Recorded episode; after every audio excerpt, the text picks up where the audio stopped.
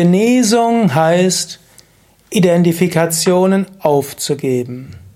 Kommentar zum 303. Vers von Vivekachudamani.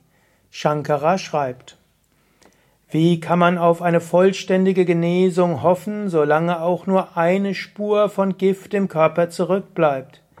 Ebenso kann der Yogi keine Befreiung erreichen, solange eine Spur von Ich-Gefühl vorhanden ist. Er vergleicht Ego mit Gift. So wie Gift deine Gesundheit gefährdet, gefährdet die Identifikation letztlich den Frieden deines Geistes. Es ist die Identifikation, die dich dazu führt, dass du nicht dein wahres Wesen erkennst. Selbst im Relativen würde das gelten. Angenommen, du glaubst, du wärst unmusikalisch, dann wirst du nicht dein musikalisches Talent zum Ausdruck bringen. Angenommen, du denkst, ich bin kein guter Yogalehrer, dann wirst du auch nicht gut unterrichten können. Menschen blockieren sich in ihren Fähigkeiten durch Identifikation mit Selbstbildern. Solange du denkst, das ist nicht mein Ding, wirst du darin auch nicht gut sein. Menschen identifizieren sich mit Selbstbildern und das gilt es als erstes zu überwinden. Es ist nicht, dass du sagen kannst, das ist nicht mein Ding, so bin ich halt nicht oder so bin ich. Denn ich bist du gar nicht. Du könntest höchstens überlegen, so ist meine Psyche, so ist mein Körper, so habe ich meine Psyche trainiert, so habe ich meinen Körper trainiert. Natürlich, Körper und Psyche haben ihre Grenzen. Aber du kannst auch mal überlegen, wie viele Grenzen schaffe eigentlich nur ich mir selbst.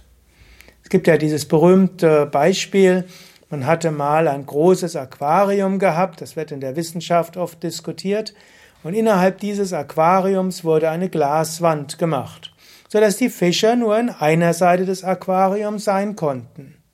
Und dann, nachdem die Fische so einige Tage, vielleicht auch Wochen so waren, wurde die Glaswand rausgenommen. Die Fische sind weiter in dem einen Hälfte des Aquariums geblieben. Sie hatten nicht mehr die gleichen Grenzen, aber sie hatten sie weiter angenommen. Genauso hast du auch Identifikation mit eigenen Grenzen, selbst wenn sie nicht stimmen. Sei dir bewusst, durch deine Identifikationen schaffst du wie eine Wand, eine Glaswand, und vielleicht gab es diese Glaswand mal, aber vielleicht ist sie auch verschwunden. Das heißt, also, der erste Schritt des Ego wäre, selbstgefasste Meinungen wegzulassen, was du kannst und was du nicht kannst. Und das geht zum Beispiel dadurch, dass du bewusst auch Dinge tust, die dir schwer fallen. Indem du Dinge tust, die dir schwer fallen, lernst du deine Fähigkeiten zu entwickeln. Und wenn du erstmal feststellst, dass du sehr viel mehr Fähigkeiten hattest, als du gedacht hast, gehört diese enge Identifikation auf.